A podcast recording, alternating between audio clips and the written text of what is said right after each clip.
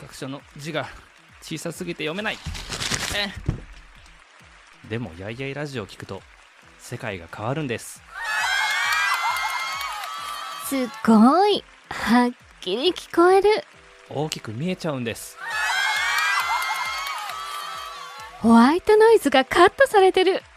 長時間聞いても飽きない。象が踏んでも壊れないポッドキャスト。さすがメイドインジャパン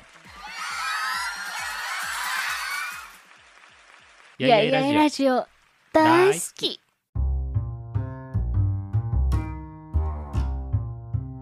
はい、こんにちは、うまやんです。一服です。何ですかえ、私から言っていい、はい、小沢健二のライブに行ってきてん。うん、ドストレートやな。まあ、久々ですね、ライブ一旦。もうコロナ前にうん。予約というかチケット取ってて、うん。結局その後コロナが始まり、うん。延期となりました。1年後延期なり、さらに再延期で2年後ということで、今回ね。こんな延期延期で行くことなかったもんね。もうだからさ、チケット、うん持ってるチケットは2年前の日付なんだよね。はいはいはいい。けんのかなと思ったらスッと入れたからすごい良かったけど、うまやんとは2回目だね、小沢健二いね。やー20年ぐらい前の私自分自身に言ってあげたいですね、20年後お前は小沢健二のライブに行ってるぞ すげえ言いたい。私ももうその頃のうまやんを知ってるからとさ、ももう私がもしあの頃の馬やんに「いやいや先輩小沢健二のライブ行くことになるんですよ」って言ったらもうとんでもなかったでしょうね。う全否定よね。後輩気取りでしたからうねん。まあ。後輩で小沢健二も。いい。よかったアーティストのライブはもうほんまにいい？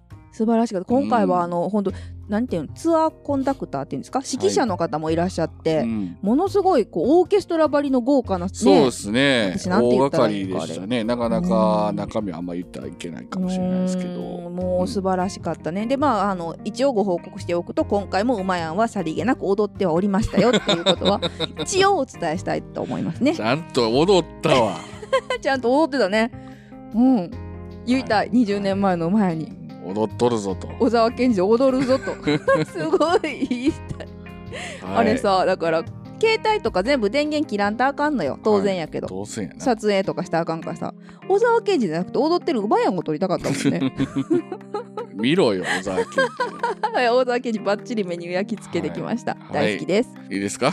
もう。あそうやオープニングやったな。はい、はい。そんな感じで、えー楽しくねでもでもライブがどんどんねちょちょちょちょちょっと。はい。ライブがちょっともう復活していってほしいですね。はい。本当にまた行きたいと思います。もう一つ番組やってるクーの方でもね、はい。あの11月5日に京都トガトガというライブハウスでイはい。ベント、しゃべ音というのをねはい。豪華メンバーを迎えてやりますのですごいよね。これちょっとちゃんとねまたご紹介の回を、ね。これどういう配信でどう前後するかわからないんですけど、はい。このオープニング。必ずねはい。ご紹介したいと思いますので。はい。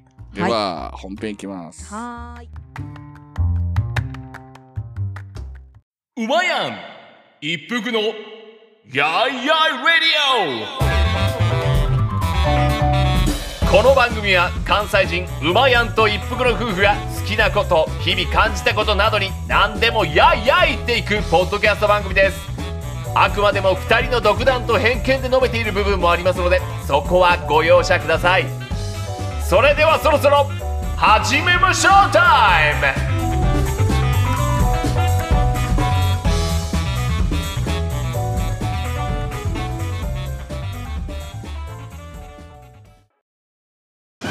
ジャックインレーベル。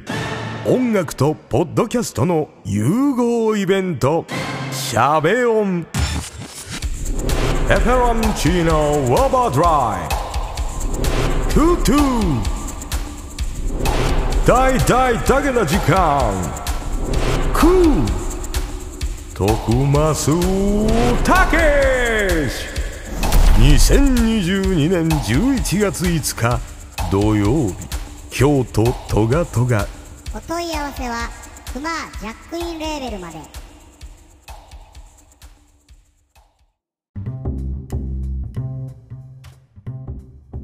はい。ということで今回はですねうん。なんかこの間うん。たまたま YouTube を見てたら変わった文言というか新しい言葉。えー新しい言葉こんなん言うんやっていうのを見たので、うん。今回ね、話していきたいと思うんですけども、ほいほいまあ、その言葉が、元オタキングって言われてたね、今いろんな、まあ、ジャーナリストって言っていいと思うんですけども、あ。のー岡田敏夫さんっていう方が、ああ、さすがにちょっと知ってるね。おオタク評論家とか、ね、はい。み顔もなんかい。つまでもデブと思うなよみたいな著者の、一旦痩せたけど、また、痩せたの？思いっきりリバウンドされてはりますけあど、、そうなのね。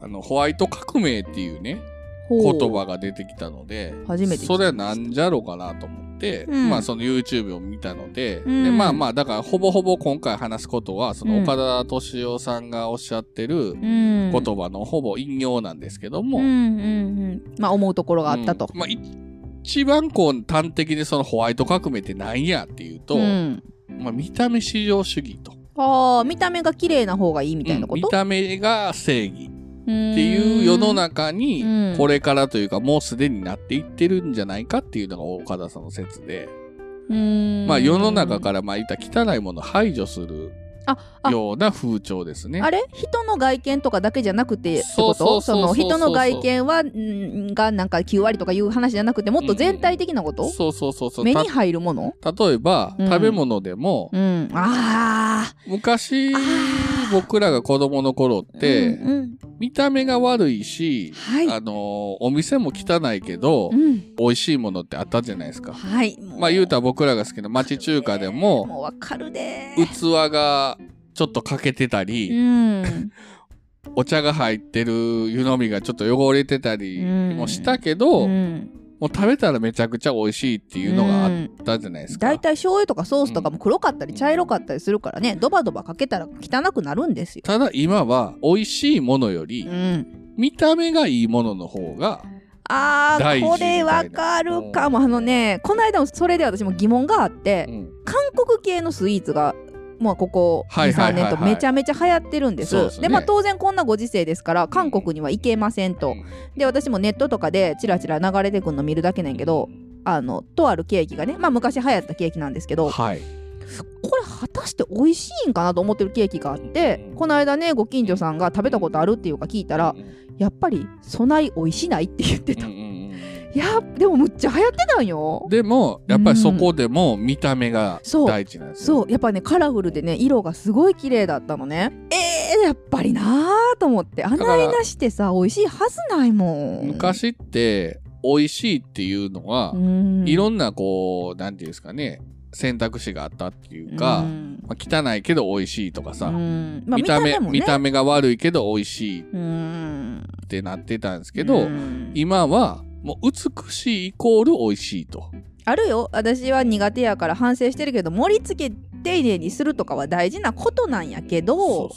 市場主義ってところが多分ポイントなんだろうね、そう美しいイコール美しいものは美味しい。うん美味しいものは美しいでしょみたいな風潮があるんじゃないかっていうのになってると。だからこれ誤解されたくないんですけど、僕たちがそれを、い、いとか悪いとかじゃなくて、うん。今世の中がこういう風になってるんじゃないかっていう一つのね、岡田さんの説を紹介してる。ごめんごめん、美味しいに関して私完全に今反対の立場で喋ってた。まあええよ。え。全然意見は言うていいからね。でもまあまあインスタの影響はあるやろね。だから現代の中うでん。一番のタブーはうん。不潔なことらしいよね。うん。だから、その人の見た目っていうの話もさっき出たけど、まあ、ルッキズムっていうんですか、うん。も昔はさ、昭和で飛び交ってたさ、うん。ブスとか、ああまあそういう言葉もね、なくなっていくし、まあうん。あと体罰とかも、うんうん。体罰はまあダメっていうのはさ、まあもちろん。うもちろんダメやけど、大嫌いです。今、どうですか？テレビの中で、うん。うん芸人さんたちがやってる罰ゲームさえも批判されるようになってきたでしょ？うんうんうんうん切り込むね。罰ゲームとか。そこまでいくかうん。ね切り込むね。うん。っていうんですか？いじるっていうのも。うん。それが果たしてテレビうんうん。業界にとってうん。いいことなんか悪いことなんかっていうのがあるよね。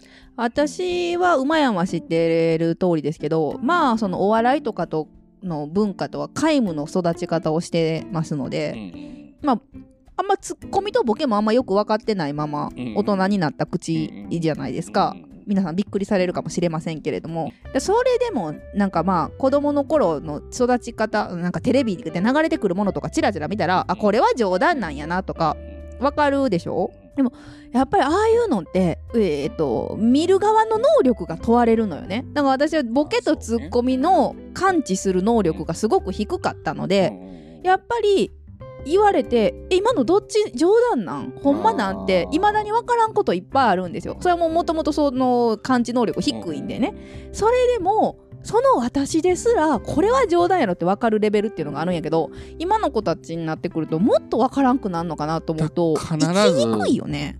あの、ツッコミとか、今一番笑うとこでもテロップ入るんですよね。ああ教えてくれるんやな。これは、あそっち？そうそうそうそう、演出上の冗談ですよ。冗談ですよ、みたいな。本気でいじめてるわけじゃないですよみたいなこと？も入るし。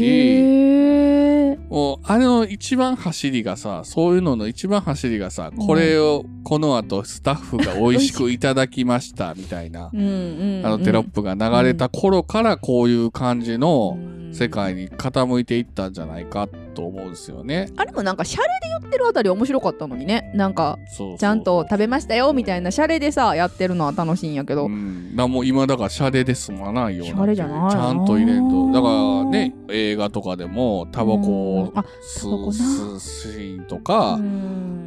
シートベルトしないで犯人が逃げたら批判されるとか。う、ん。もうねルパン三世とかね紅の豚とかを愛してる私としてはねルパンなんか泥棒ですかだからルパンなんか放送できない日が来るかもね、犯罪者をうん主人公にするとはみたいな。あーやしあのもう今でもそのタバコのシーンとかはカットされそうで怖いよね。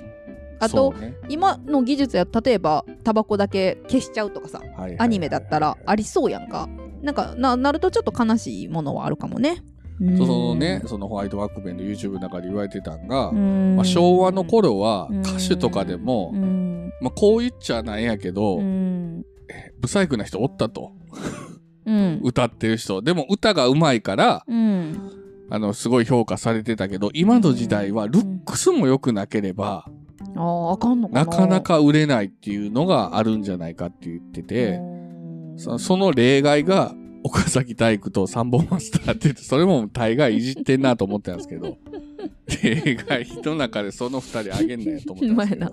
うんうーん。うん。そうなんですよ、ね。まあまあでも、ブス医師とかはやっぱりいや。そのやられる方はきつい、うん。まあ芸人さんは別よ。うん。そのやっぱり現実の世界でねブスとか陰口されてんの聞いたらやっぱ傷はつくもんですからまあそこら辺はあるんやろうけど。ね、ただその芸人さんの中でも、うん。その女性芸人であれ男性芸人であれ芸人さんたちがそういういじりをね、うん。もうやめようみたいな声が上がってんやったら別やけど、うーん。往々にしてそういう声が上がってくるのは外野から上がってくるやん、うん。あれがひどいとか、そうな。だからどっから言ってくんのかなと思って、うん。で我々もさこういう配信してて、ツイッターで利用するじゃないですか、うんうんうん。でツイッターのことも言及しててね、まいつも不機嫌な人、うん。いつも不機嫌なツイートとかネガティブなうん。人はうん。もうミュートされていくと。ああまあそうね。うん。で、ちょっと前までは見えるかってよく言われてたじゃないですか。その役所の中の。あー。でもさ、オープンにする、うん。逆にこのツイッターの中では見えない化が進んでると。はまあ自分の目に入らんようにするネガティブなことを。あだから見たいものだけ見る機能ってことかな？そうそうそうそうそうそうそう。うんね、人間関係においてもね、うん。昔なんか人間関係がこじれたら、うん。あの先輩が間に入ってとかさ、うん。上司が間に入ってとか、うん。まあ言うたらいろんな手続きがややこしかったじゃないですか。あ見えないようにするためにってこと？お付き合いをやめるためにはとか。そうそう人人間関係であの人苦手やとか、うん。あの人と会わないとかさ、でうん。も仕事せなあかんからっていうことで間に誰か入ってさ、まあうん手打ちしたりしてたわけじゃないですか。うんまあいろんなこうね、人間関係の煩わしさを、うん。まあ自分も絡めていって解いていかなあかんかったんが、うん。今はミュートとか、ああそうね。特にツイッター上なんてね。とかリセット一発でうん。できる世の中やと。うん。だんだんだんだんなんていうんですかね、その、ホワイトにホワイトに、うん見た目も全ては正義じゃないとダメとか。う、ん。そういう風になっちゃ、なっていってるんじゃないかと。だから昔はその芸能人のなんかでの風鈴なんて、まあ良くなってたけど、うん。もうこない叩かれるかっていうぐらい。あかんことですけどね、うん。それとこれとはまた別ぐらい叩でもねかれるから、でもそのあかんことっていうのも、うんもうほぼほぼ何十年かの中でできた倫理観なわけじゃないですか。うんうん昔は良しとしてたみたいなとこもあったわけじゃないですか。うんまあ時代によったら時そうやな代によってね。うんで時代が変わってきて、それがダメになっていくのもわかんねんけど、うんあまりにこう、陰と陽が激しいというか。うんあとまあ特に不倫のことに関してなんか言ったら法に別に触れてるわけじゃないから、うん言い悪いはほんまに個人の話やねんけど空気感でもうなんか線引きされちゃってるところはあるかもしれないね。そうそうそうそう。だからね、その世の中は、まあ、正義うん。と清潔感、うん。正義、まあ、まあ言うたら、ホワイトの方に向かってると思いきや、うん、でも矛盾もやっぱりあってさ、だってホワイトなものなんかないからね。見た目で判断しちゃあかんってさ、よく言うけど、うんでも、このホワイト革命の中では、綺麗じゃなきゃダメっていうんでしょ？そこも矛盾してるやん。うん、人は見た目で判断しちゃダメっていうのが、まあ言うたら現代のスタンダードじゃないわけですか。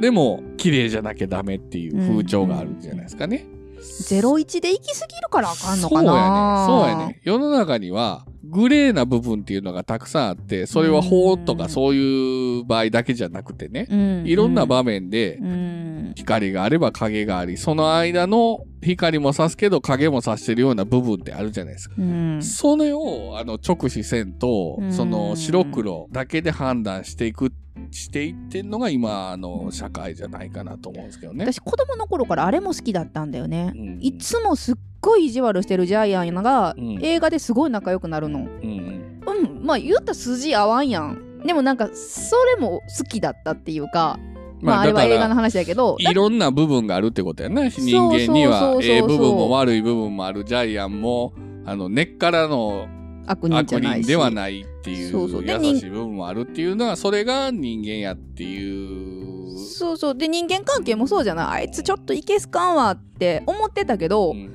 たまたまなんか遠足でさいいとこ見てさあちょっといいかもと思ったりあー。あ今日のドッジボールだけはなんかすごいら連携プレーうまくいったでみたいなさそういうことってあるもんじゃないですか？だからもうね、今逆に一つ何か誰かがその失敗すると、もうあいつはもう悪人やっていう風にレッテルを貼っちゃう。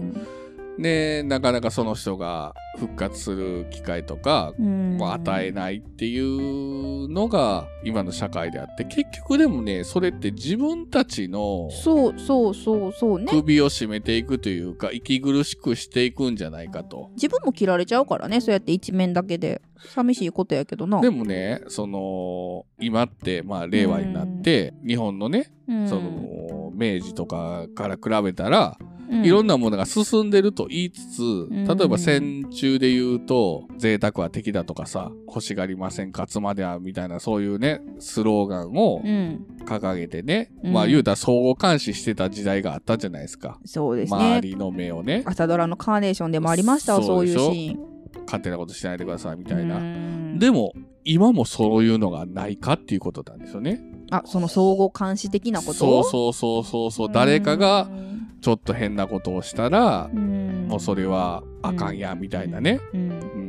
人はまあそうなりがちなのかもしれないけどね、あのうん集まれば集まるほど。まあと日本人やからなんかそこはちょっと分かんないけどそこがね、まあ、日本だけかなと思うんきや、やっぱりね、うん。世界でもグローバル化が、そういうホワイト革命のグローバル化が進んでるんじゃないかっていうのが、世界的にも。うーん。いろんな矛盾はね、でもやっぱり出てくるわけですよ。そんなにホワイトかホワイトかってなるんやったら、誰が幸せなんかな、うん。正しいもん、正しい方向に進むと思いきや、相変わらず戦争はやってるでしょ？うん。うん。だから世の中って、やっぱり綺麗なもんもあれば、うん汚いもんもあるわけじゃないですか。うん。それはまあ現実じゃないですか。ううん。んうん。下水道があるから上水道があるみたいなね。うん。でもそれを直視せんと上水道だけ見てて、うん。お肉は食べるけど、ん。そのお肉を食べるためには動物を殺して、うん。あの、解体しないといけない現場みたいなのは見ないようにするみたいなね。うん。そういう矛盾が出てきてるわけですよね。うん。だからそのホワイト革命っていうのはかなりこの私たちがこれから生きていく上で自分たちの首を絞めかねんじゃないかっていうのが思うんですけどね。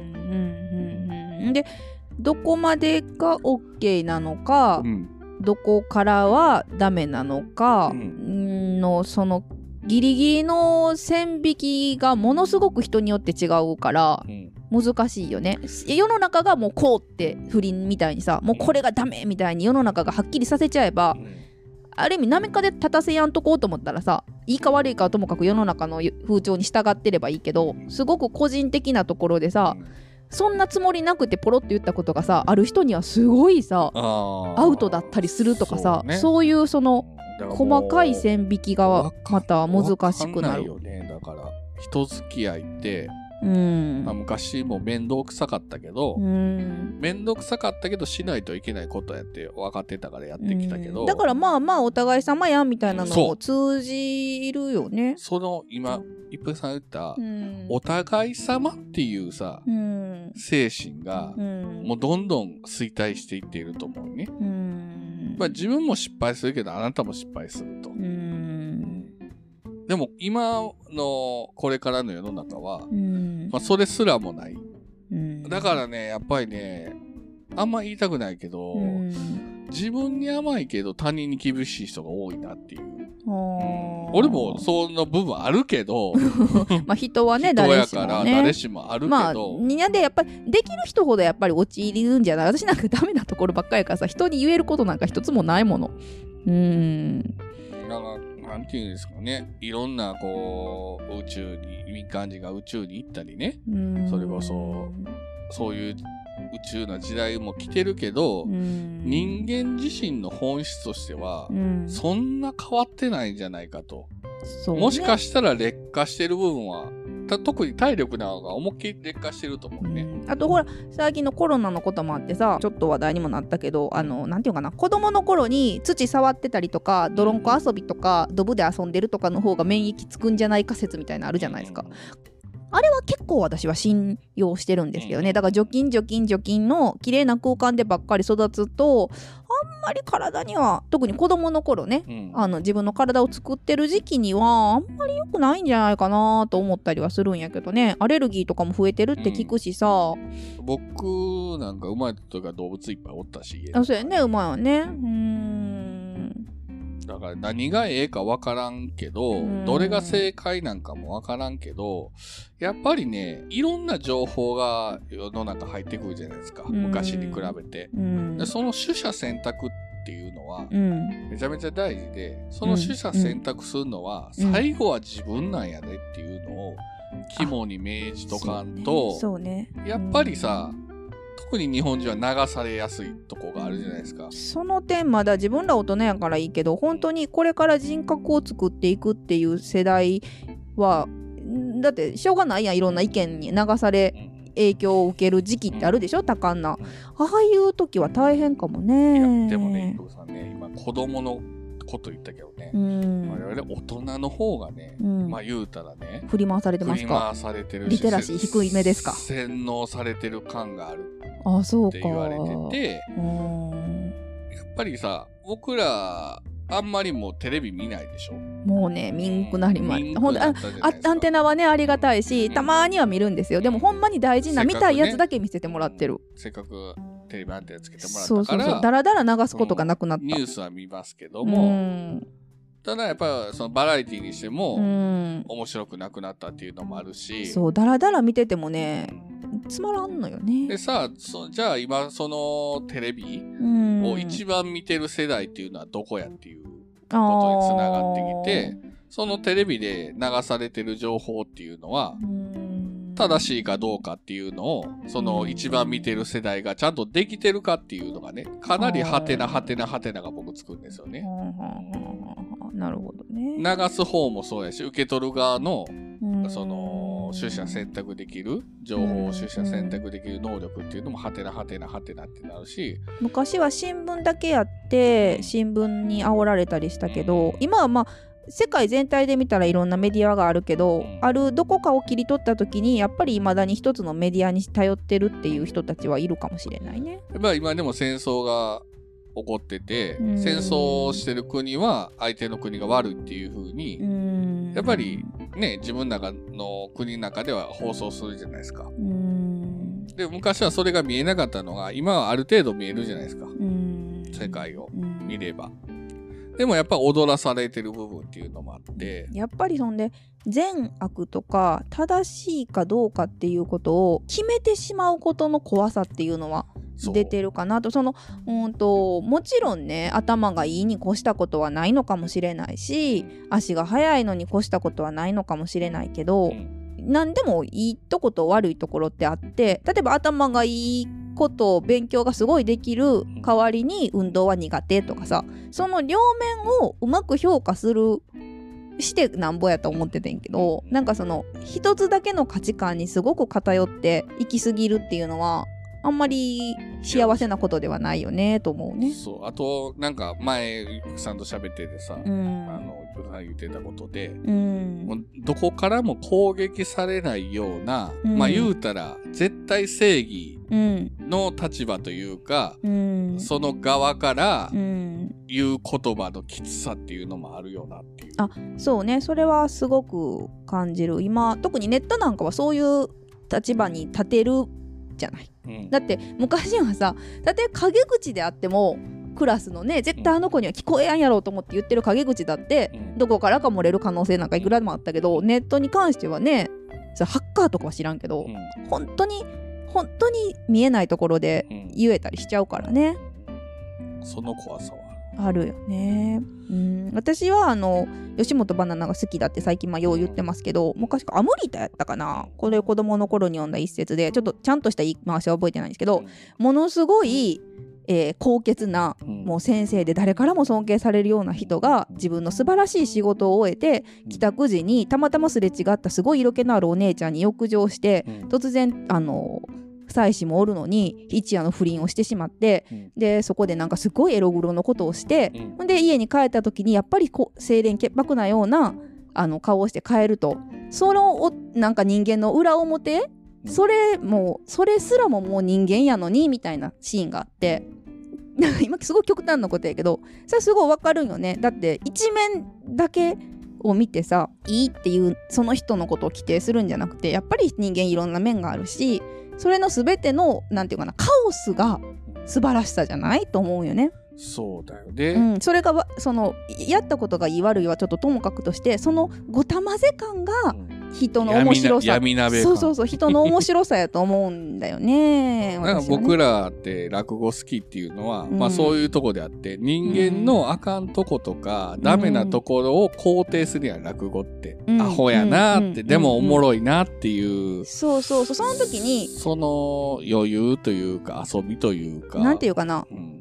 ダメなことをいいにひっくり返してほしくないんよ。う。ん。ダメなのはダメなん。でもダメなのがあるのを肯定してほしいっていうか、だから足が遅い子をそれは足が遅いことが素晴らしいんだよにひっくり返すじゃなくて足が遅いけどあなたはお料理が上手じゃないうん。みたいな形で肯定してほしいんやけどその丸ごと全部をねなんか価値観をただただひっくり返していくだけだったらあんまり変わらん気がすんのよね。だから今はほんま価値観の押し付けがすごいもんね。うーんな SNS でも何でも。もうねできないことばっかりの私はねそんなことに耳傾けてたら生きにくいですよ。逆によくそう言い切れるなっていうぐらいの感じの人もいてるやんか。うんでもまあやっぱりそれは本人にも返ってきてるよその価値観でいろんな人をバッタバッタ切ってたらやっぱり自分の首もいろんな自分のダメなとこ切らなくちゃいけなくなるから苦しくなると思うんやけどね。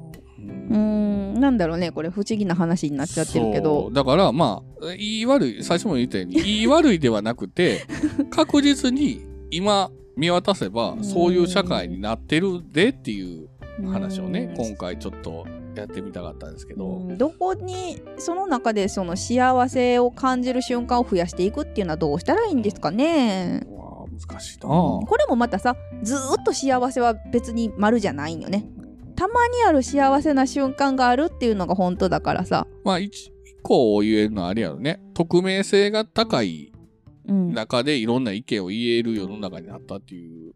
うん。のはあるよね。うんうんいいことでもあるけどその反面もあるんだよ反面もあるねよね。うん、そこ上手に付き合っていけるように。結局、自分に返ってくるでっていうのは大きいよな。うん。その、いくら匿名で言ったとしても、うん。やっぱ汚い言葉とか、うんネガティブな言葉ずっと吐き続ける人っていうのはやっぱりそういう風にはなっていくやろうし。今ので思い出したけどもう今のこあの今の社会って言霊信仰とかもうあんまないんですか？私自分にはものすごくあるんですけど。ああ、言ったことが自分で戻ってくるとかそういうことね。言ったことが本当になるみたいな。うん。私結構自分はきつめなんですけど、うん。もうあんまないんかな？なんかネガティブなこととか言ったら怖いことが起こるみたいな風には思わないのかなみんなでもさ、今よくあるのが、うん。もうネガティブなことを一切つぶやかずに、もう肯定的なことばかり、うん。つぶやこうっていうのもさ、よう流行ってたりしたけど、あれもまあ言うたら極端で、極端ね。ねあれもなんか結局裏垢作らんとあかんくなるからねそそうんなこと自したら。分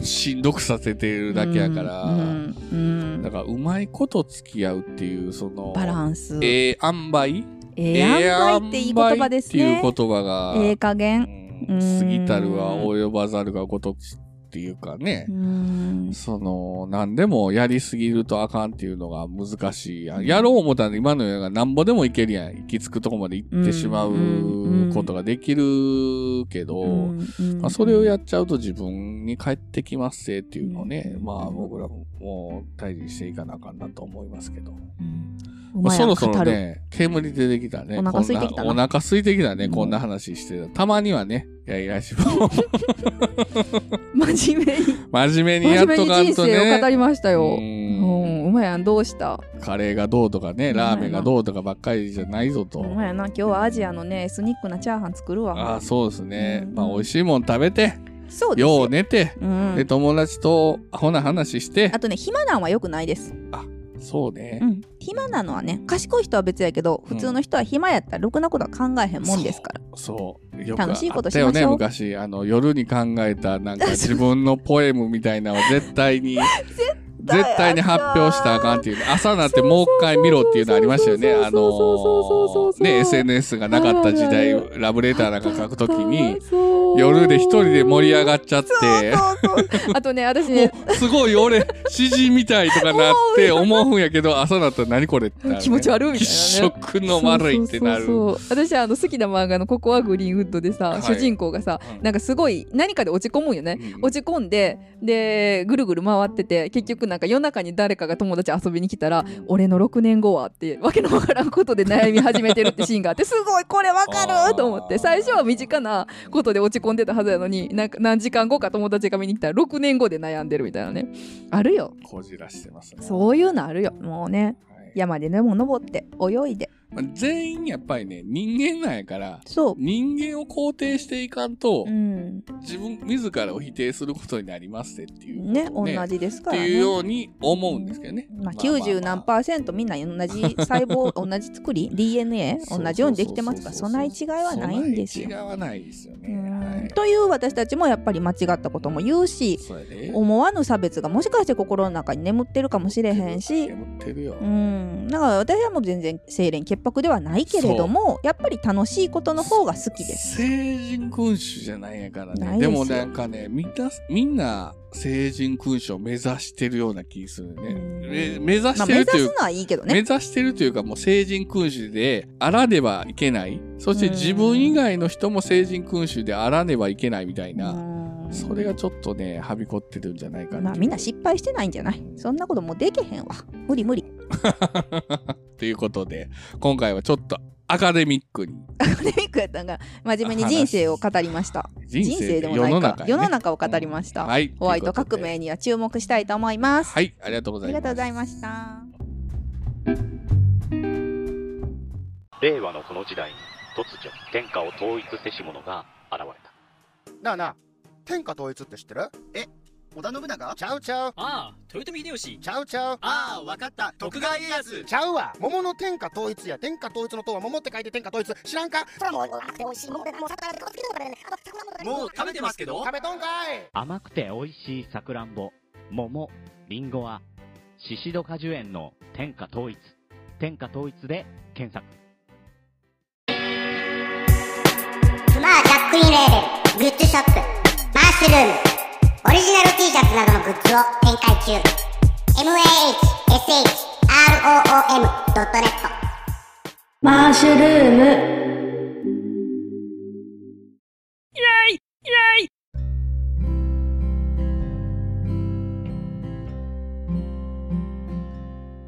ということで、エンディングです。はい。でちょっとメールをねうん。何通かいただいてますのでこちら。ありがとうございます。ありがとうございます。ちょっと抜粋でいくつかご紹介したいと思います、はい。サボ大工さん。あ、いつもありがとうございます。いつもありがとうございます。あの100回101回とね100回記念の回を聞いていただいて、はい。そちらのメールをいただいてます、えー100回目配信おめでとうございます。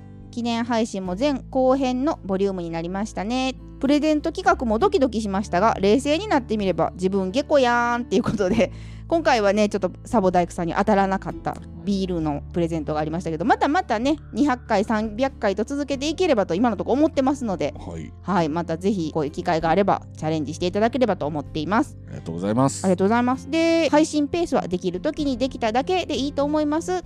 こちらは無料で楽しませてもらっているので、もちろん楽しみにしていますが、待っていることもできますのでっていうことで、はいちょっと気遣っていただいてます、えー無理のない程度に配信してください。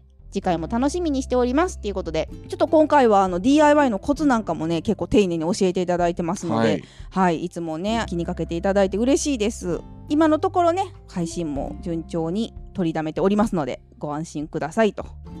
で次にですね、えー、ともう1通こちらもご紹介したいと思います。今回初めてくださったお。メールですね。うまやんさん一服さんはじめまして。なんかダッチャーとかいうやつです。っていうのでダッチャーさん。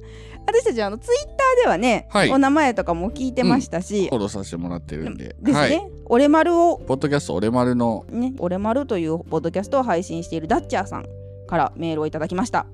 えー、やいやいラジオは3月あたりから聞き始めて5月に追いついたのですが仕事もプライベートも何かと忙しくああだこうだしている間に100回記念のお便り会にお便りを出しそびれてしまい少ししょんぼりしていたところ絶飯大衆食堂会を聞いて僕もそんなお店が結構あるなと思い拙い上に自分語りになってしまって申し訳ないのですがお便りを送らせていただきましたと、はいいうことですごいよね2ヶ月でだから多分一気に聞いてくれはったんですよ。うん。本当にありがたいです。で結構ダッチャーさんもいろんな絶ね飯、幼少期の頃からおばあ様かね連れて行ってもらっていろんなところに行ったエピソードを書いていただいて。そうなんですよ。でちょっと切ない話でね。例えばそのうちのエピソード一つだけご紹介させていただくと、まあいろいろおばあちゃんがね連れて行ってくれはったっていう中で幼少期の頃からすでにおばあさんといった年齢の方がされていたお好み焼き屋さんがあって、うん。そこの目玉焼き入りの焼きそばがすごく好評で僕もよく食べていたソウルフードとも呼べるものなのですが今年のゴールデンウィーク明けにたまたま店の前を通ったところお店の建物が跡形もなくなっていたのであーと寂しい気持ちになりましたっていうことでねいつの間にかちょっと閉店もされお店自体もなくなっていたという切ないエピソードも書いてくださってます、うん。目玉焼き入りの焼きそばさ むっちゃ美味しそうじゃない？いや目玉焼き絶対入れたい派ですよ焼きそばに。あそう。あんまり私したことないからさ作ってようまやん。えなんで急に？一番手軽やんか、はい。うん私焼きそば全然よう作らんからね。まあそんな形でなんかねダチャーさんはね奥様にもちょっと八重ラジの方をはい。紹介していただいたみたいで、うん。以下絶飯の話から八重ラジに対する希望になりますと。コロナ前に沖縄旅行にドハマりした嫁さんに奄美大島の回を聞かせたらめっちゃ気になる行きたいと言ってくれてましたので早くて来年あたりにでも行きたいなと思っております。ということでねご夫婦でも楽しんでいただいて、はい。奄美にも興味持っていただいたっていうことなんでこれダッチャーさんにあの返信しましたので、私あのもし本当に行くことになっていましたらあれ奄美大島の方に、また気軽に連絡してください。そうですね、はい。私たち多分配信の中でお店の名前とか言ってないものもあると思うので、そのあたりぜひね詳しくお伝えしたいと思いますので、はい。お気軽に連絡いただければと思っています。いやでも初めてのメッセージってやっぱ嬉しいね。そうですね。はい。ちょっとねたくさんご紹介したいんですがまあまあ時間もありますので今回はこのあたりで、えーメールのご紹介とさせていただきます。やいやいラジオでは新しいお便りも募集しておりますもういつでもサイレントをやめていつでも 書いてくださいえーやいやいラジオアットマーク Gmail.com、ツイッターの方はハッシュタグをつけてカタカナでやいラジでお願いします。はい。そして、古民家の進捗状況などは、一服さんがノートをつけておりますので、そちらをご覧くださいませ。はい、よろしくお願いします。それではまたさようなら。ありがとうございました。Música